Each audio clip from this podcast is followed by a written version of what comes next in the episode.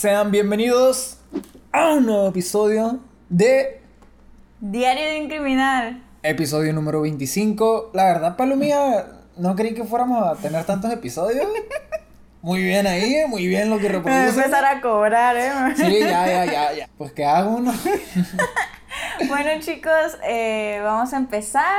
No olviden seguirnos en nuestras redes sociales que son. Instagram, Facebook, YouTube. Esa no es una red social. Ah, ah, perdón, perdón. Y escucharnos por. Spreaker, Apple Podcast, Spotify Y YouTube. y YouTube. Bueno, chicos, este es un caso cortito. Al final, a los que están escuchando por podcast, les vamos a poner la entrevista de la persona que cometió los crímenes. En YouTube no lo podemos poner porque nos salta el copyright y nos van a tumbar el video. Entonces, este, espero lo disfruten y se queden hasta el final porque realmente vale la pena escuchar la entrevista porque él explícitamente dice qué hizo con cada una de sus víctimas. Entonces, vamos a empezar. Una de las historias que llamaron la atención en 2017 y que impactó a la sociedad mexicana fue la de un conductor de un microbús quien en sus ratos libres era violador y asesino, que azotaba tanto en la Ciudad de México como en la entidad mexiquense. César Armando Librado Legorreta nació el 5 de febrero de 1980 en Texcoco, Estado de México. No tuvo una infancia feliz, de hecho, era muy rechazado por sus compañeros y por sus propios padres. Él recuerda que en su adolescencia, cuando cursaba la secundaria, fue muy humillado. Ahí iniciaría su mala conducta, porque a pesar de que no era querido por sus padres, o más bien comprendido, al igual que con sus compañeros, él era un buen niño. Todo cambiaría cuando en la secundaria se quiso declarar a la niña que le gustaba. Él, a pesar de que pasaron tantos años, sigue relatando este hecho como si fuera algo que lo dejó muy marcado. Un día le mandó un recadito en un papel a una chica que le gustaba y ahí le pedía que, si quería ser su novia. El coqueto dijo que luego de recibir el mensaje la chica se levantó de su asiento y se colocó frente a la clase. Le dijo a sus compañeros el contenido del recado y comenzó a burlarse de él. Los demás compañeros del colegio continuaron con las burlas. César era un niño y es un adulto que sin ser especialista puedes notar que sufre de baja autoestima. Pero por otro lado también es una persona muy observadora y fácil de palabra. Su infierno no quedaría en la escuela, todo esto también se iba a su hogar. Según sus narraciones, César comenta que abandonó el hogar familiar a los 15 años y desde esa edad se convirtió en chofer de transporte público. A pesar de separarse de sus padres, este hacía nula la muestra de cariño hacia ellos e incluso los niega. Una de sus declaraciones detenido fue: Yo me salí de mi casa a los 15 años. Mi madre nunca me ayudó, nunca vio por mí. Toda la vida me maltrató. Empecé a vagar, a sobrevivir como pude. En algún punto de los interrogatorios, los funcionarios le preguntaron, ¿cómo se llamaba tu mamá? Él contestó, No sé, ni quiero acordarme de esa señora, no quiero ni acordarme ni de mi papá, no sé nada, yo no tengo familia. Volviendo más a la vida con los amigos de César, él dice que fue apodado el coqueto. Me dicen el coqueto porque yo vestía muy bien, como dandy, como camisa almidonada y mancuernillas. A mí me gustaba vestir bien, andar bien prendido, pero dejé de hacerlo porque se burlaban. No obstante, otras versiones apuntan a que su apodo era derivado de una calcomanía colocada en el microbús con número económico 066 de la Ruta 2, el cual manejaba con la leyenda El Coqueto. A pesar de su niñez tan dura, el de adulto pudo rehacer su vida. Se miraba como un hombre común, su familia estaba integrado por su esposa América y dos hijos, pero no era como un microbusero normal. Sus compañeros de trabajo lo describieron como odioso, vulgar y entrón para gritarle obscenidades a las mujeres. La historia criminal de El Coqueto iniciaría el 21 de junio del 2010. Cabe mencionar que cada violación y asesinato lo hizo arriba de su autobús. Cuando agredió sexualmente a su primera víctima, él relata. Ella se sube en Valle Dorado a las 5 de la mañana y me paga. Yo me paro en la clínica 58 del Seguro Social sobre Periférico para revisar mi gas y veo que la aguja sigue fallando. Entonces le digo, toma otro micro, a lo que me responde, está bien, pero que la deje más adelante porque ahí está muy oscuro. Me arranqué y ya no la bajé. Pasando el Hotel Plaza Satélite, me meto en una calle a las orillas de San Lucas, apago el microbús, me le acerco a ella y le digo, ya valió madres, hija de tu pinche madre. No te pongas al pedo porque te voy a violar. Así ocurrió su primer asesinato según sus propias palabras a la Procuraduría General de Justicia del Estado de México. Pero esa joven que estranguló, violó y abandonó en una calle cercana a la vía sobrevivió y denunció los hechos. Pero la ineptitud de las autoridades de nuestro bello México hizo que tardaran más de dos años para poderlo atrapar. Mientras tanto, otras seis mujeres murieron en sus manos. Según los estándares del FBI, el coqueto actuaba como un asesino mixto, ya que éste no necesariamente conocía a sus víctimas ni planeaba cómo cometer sus fechorías, solo aprovechaba la oportunidad, cuando se quedaban solas, dormidas o iban en estado de ebriedad. En un escalofriante relato, el asesino confesó sus crímenes en los que recordaba hasta el color de la ropa interior que llevaba cada una de las mujeres a las cuales había matado por miedo a que lo denunciaran. Ese fue su justificación ante los policías. Él asesinaba por miedo a que lo denunciaran por violación. Sobre sus crímenes reveló que su primera víctima, cuyo nombre nunca ha sido dado a conocer para mantener su integridad, la creyó muerta después de violarla. El 13 de julio del 2011 atacó a la abogada Blanca Elía Magaña de 28 años luego de decirle, No te bajes, yo te doy un aventón. El 26 de octubre del 2011 asesinó a Camila de 17 años, maquillista de una televisora. Dejó su cuerpo cerca de la Secretaría de Gobernación en la colonia Juárez. La cuarta fue la estudiante Eva Cecilia de 16 años, quien el 26 de noviembre la subió a su micro en un punto fuera de su ruta y pensó para sí mismo. Esta ya se chingó. Cecilia estudiaba en el bachilleres de satélite y estaba a punto de obtener la certificación para dar clases de natación. Era dinámica y hasta autosuficiente, pues desde pequeña trabajó como empacadora del Superama de Santa Mónica.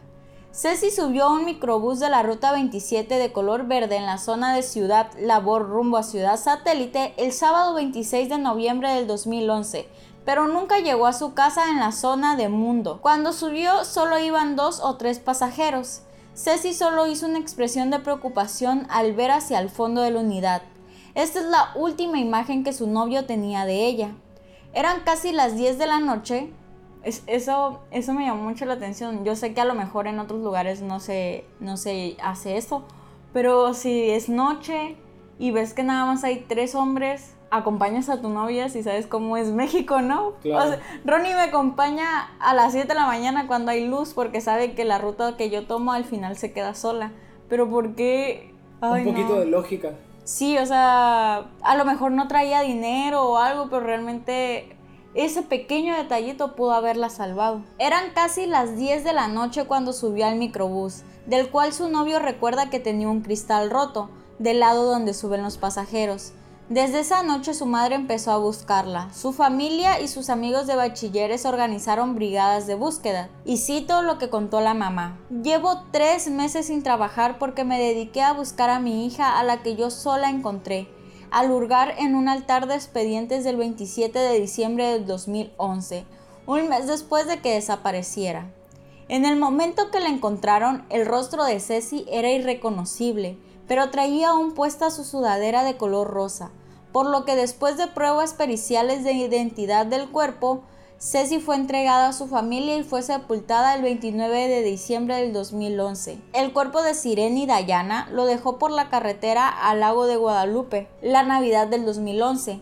En vísperas de Año Nuevo agredió a Fernanda Navarrete Valladares, de 20 años y empleada en un restaurante en las inmediaciones de la ciudad satélite.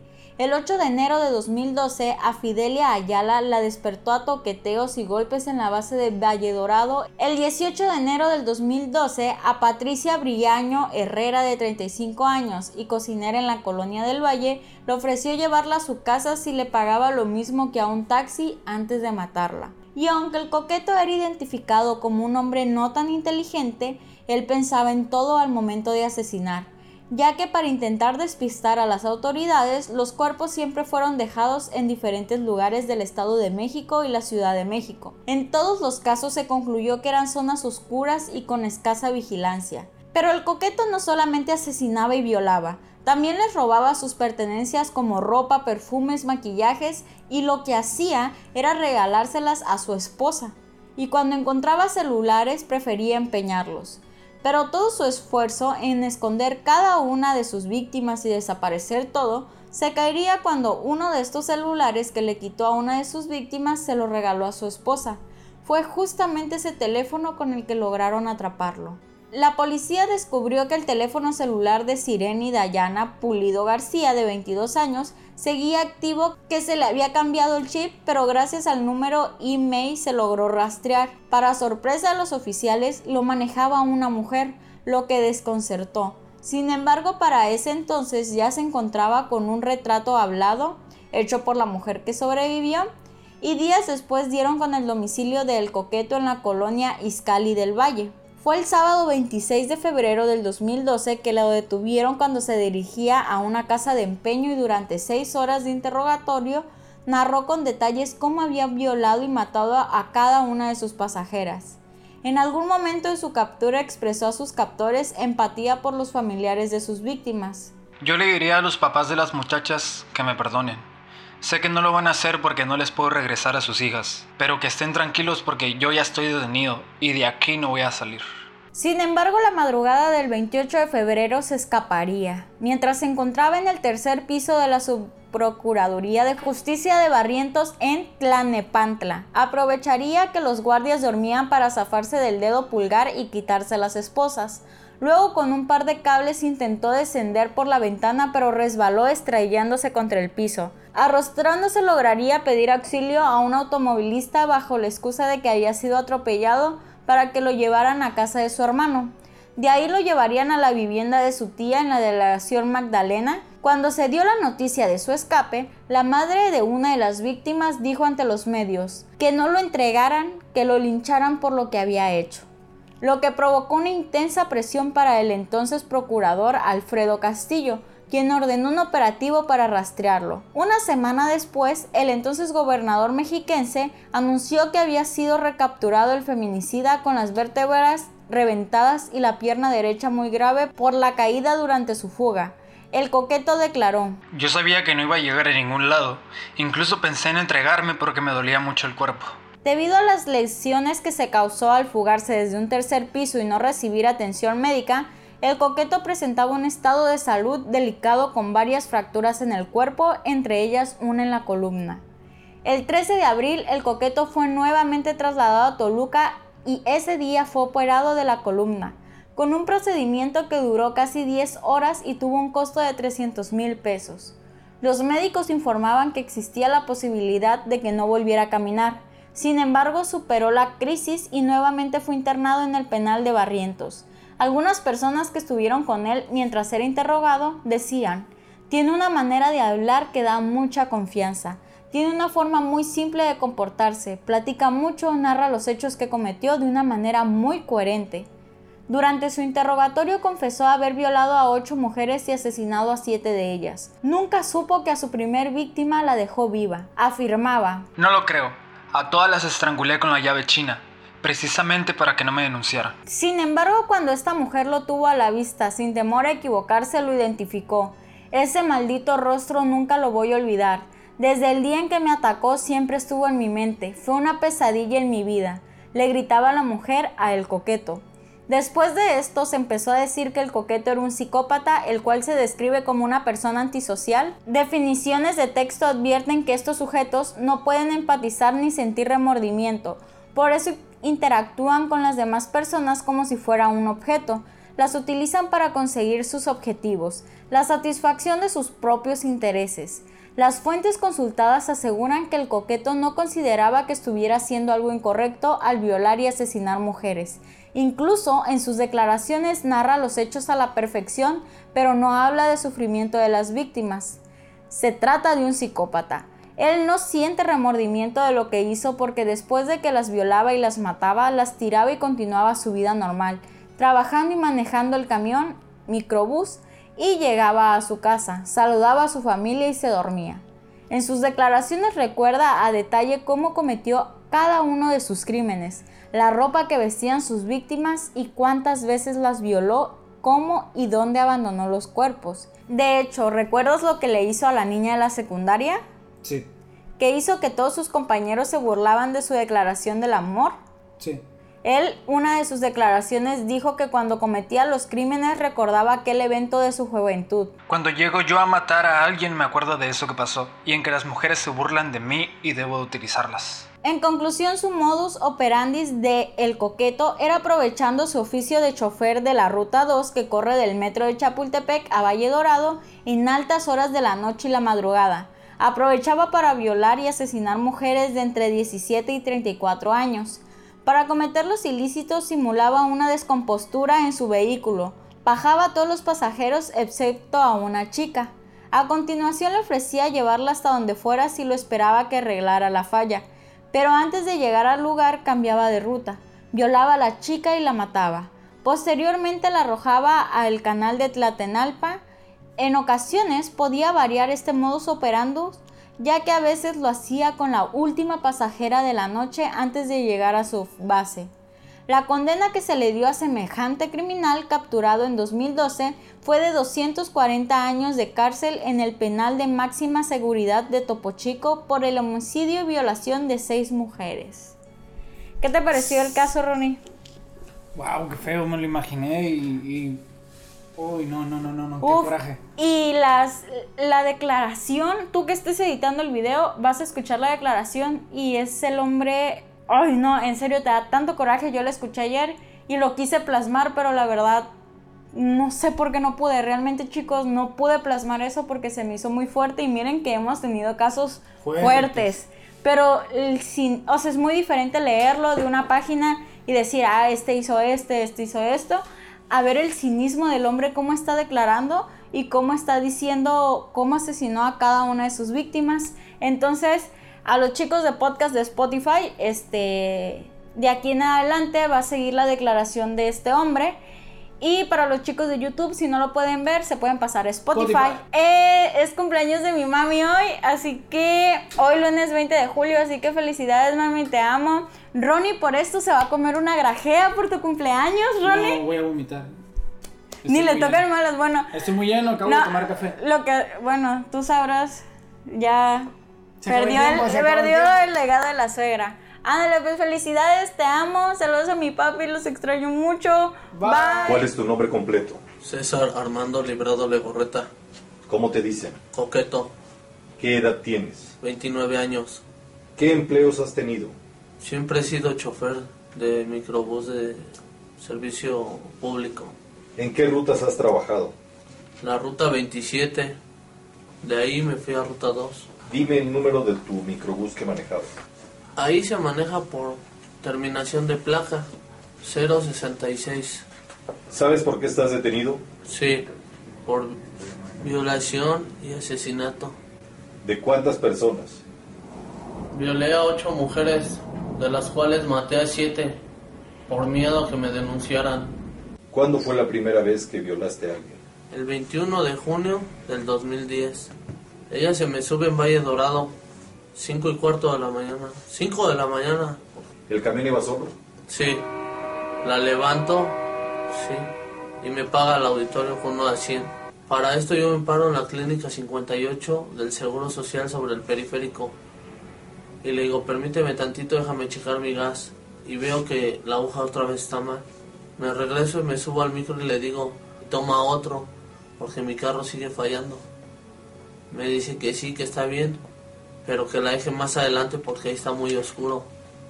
Me arranco de ahí mismo, sí, y ya no la bajo. Pasando el Hotel Parque Satélite, me meto en una calle a las, a las orillas ya de San Lucas. Apago el microbús, me le acerco a ella y le digo, ya valió madre, hija de tu pinche madre, no te pongas al pedo. A lo que ella me contesta, ¿por qué? Porque te voy a violar. Forcejeamos en el trayecto del pasillo del microbús y en un asiento se le ator- se tropieza con una pata de un asiento, a lo que hace que caiga ella en otro asiento y yo caigo encima de ella. En ese momento la empiezo a, a estrangular del cuello con mis manos. Se desmaya, la agarro y la bajo al pasillo. Le quito su pantalón y su ropa interior y la empiezo a violar. Cuando ella reacciona y me quiere como rasguñar o manotear la cara o darme, no sé. Evito el golpe y me le vuelvo encima y le empiezo a estrangular otra vez. Se vuelve a desmayar, yo pensando que la había matado y me voy a Rincón Verde, pero por la avenida López Portillo. Llego a Rincón Verde y me meto a una calle oscura y antes de bajarla la vuelvo a, a violar analmente. Después de terminar de violarla, le pongo solamente su pantalón, la bajo del micro y la dejo en un montón de tierra. ¿Qué pensaste después de que la dejaste ahí abandonada? Pues que dije que me tenía que ir de ahí porque yo pensando que la había matado, dije mejor me voy antes de que me agarren o... Pues eran así, o sea, oportunamente veía la oportunidad y lo hacía. Las convencía de que las llevaba o se quedaban solas o como otra que venía un poco alcohólica o tomada y se quedó dormida y aprovecho la situación para llevármelas, o sea, ¿En qué lugar las violabas? en el microbús ¿Siempre fue en el microbús? siempre, pero en diferentes lugares, Dif- diferentes sitios, ¿En qué horarios? En la noche, Siempre fue en la noche. siempre. Háblame de tu segunda víctima. Del 26 de noviembre del 2011. Después de que la violo, veo su, veo su mochila, la reviso y trae un celular touch. Después de que le quito el teléfono, me pongo detrás de ella y la chineo hasta dejarla sin vida. Descríbeme qué es chinear.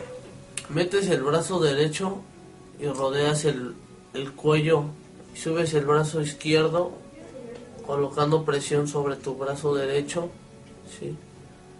Hasta llegar a que la persona se quede sin aire. Háblame de tu tercer víctima. El 25 de diciembre del 2011, aproximadamente como a las once y media o 12 de la noche, la asesiné por lo mismo, por miedo a que, que me denunciara. Agarro su maleta, me quedo su teléfono celular, la chamarra de piel de mezclilla, color café, el pantalón, un pantalón azul de mezclilla, un ¿Te lo maillot. quedas también? Sí. Un mayón negro, una blusa negra tipo top, dos perfumes, su cartera, una plancha de cabello. Te lleva las cosas a tu casa. ¿Qué haces con ellas? Me la llevo a mi casa y a mi esposa América. Sí.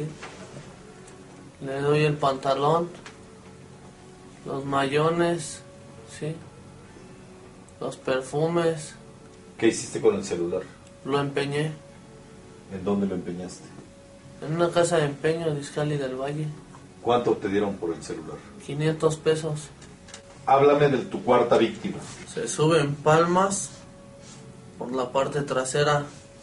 Cuando reviso su bolsa, sí, le encuentro un celular Samsung Touch, sí. Le encuentro otro teléfono, sí, ¿Qué marca? Nokia, sí, pero de esos viejitos. Y su cartera. En su cartera trae como de 600 a 700 pesos, sí. Ya para eso, este. Pues ya no. Ya me quito de, ese lugar y de la misma forma me pongo atrás de ella. Sí. Me siento atrás de ella y le digo que. que pues.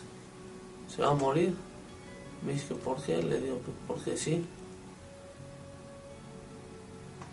Y la someto de la misma forma.